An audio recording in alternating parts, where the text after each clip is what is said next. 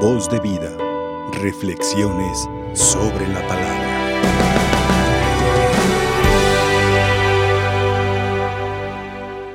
Hoy nos presenta el Evangelio este acontecimiento lleno de fe y es un milagro, una narración milagrosa. Jesús cura a un paralítico que está postrado en una camilla y que necesita que lo lleven y lo traigan. Se dice que aquí que eran cuatro personas los que lo cargaban y entre los cuatro lo llevaron ante Jesús. Primero quisiera subrayar la importancia de estos hombres, de esos que se preocupan de los demás. Le llamamos intercesores, porque alguien que intercede por otro, sea a distancia o sea presencial, está pidiendo por esa persona que se acerque a Dios. Quizá los que llevaban al paralítico eran parientes o no, vecinos, amigos, conocidos. Pero lo que subrayo es la importancia que le dan de llevarlo ante Jesús, su amor profundo para que el paralítico lo vea y Jesús lo vea. Ese encuentro produce un milagro, porque hace que el paralítico recobre no solamente sus miembros físicos, caminar, hablar, hacer trabajo, sino que Jesús se preocupa de su sanación espiritual. ¿Sí? Dice el Señor Jesús que cuando vio al paralítico le dice, tus pecados son perdonados. A Dios le importa nuestra sanación integral, no solamente físico, estar bien, comer bien, andar bien, sino estar en el alma también purificada, limpia, sana. Quizá por ahí algunos eh, vayan llevando, cargando en su interior manchas como rencores, soberbias, heridas que eh, están llegando su alma. Hay que pedirle al Señor, como al paralítico, que tengamos ese encuentro de fe con Jesús y le digamos, sáname mis heridas. Al, sanar, al decir heridas digo pecados, porque el pecado hiere el alma, lo lesiona, le corta, diríamos así, la relación con Dios.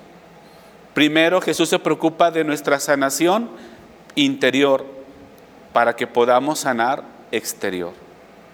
Por eso de aquí nos habla de un acontecimiento de otro lugar o de otro sacramento, el sacramento de la confesión.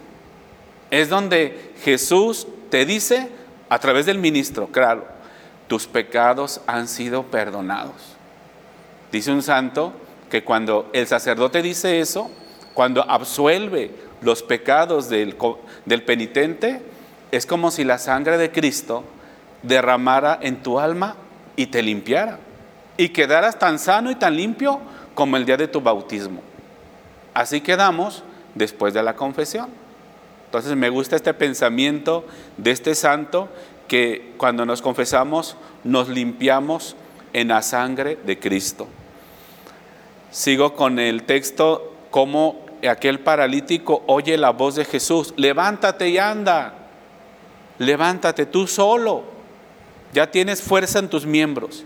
Y dice que inmediatamente se levantó, recogió su camilla y se fue a dónde? A su casa.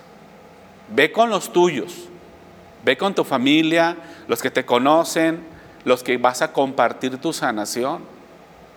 ¿Quién es el que te sanó? Jesús. Y ahí es donde nosotros entramos para evangelizar. ¿Quién te ha sanado? ¿Quién te ha ayudado?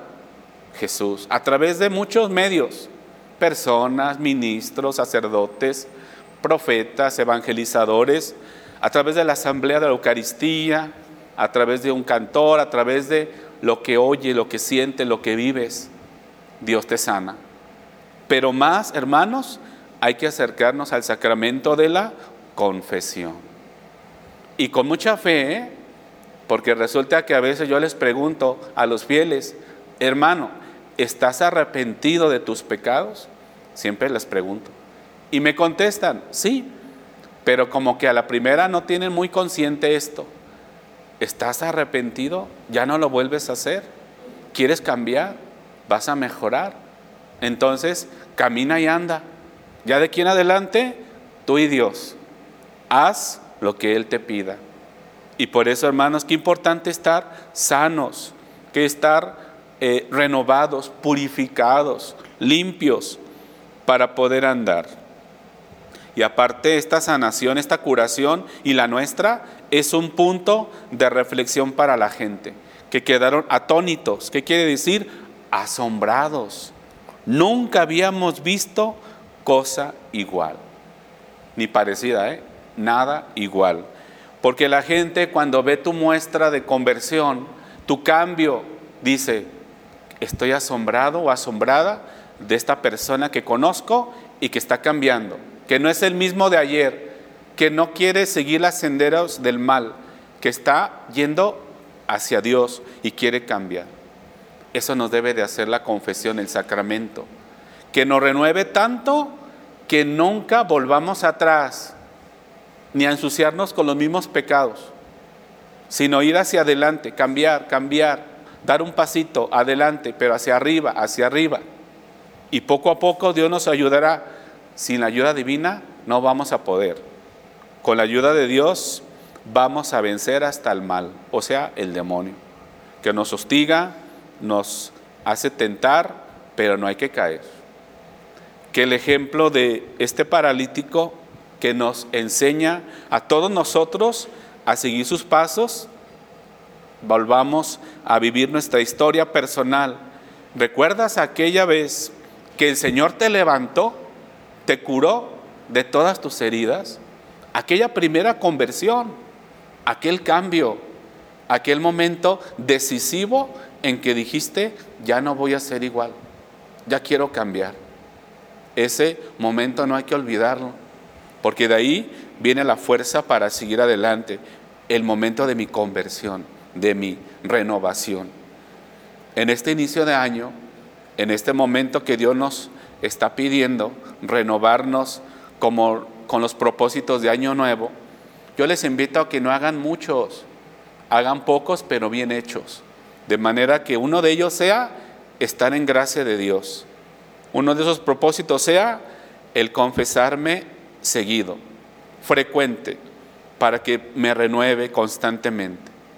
Y que todo lo que me diga mi confesor, sea quien sea, porque cada uno representa a Jesús, pues lo diga o lo haga vida en mi propia vida, porque el Señor quiere nuestro bien y quiere que nos salvemos.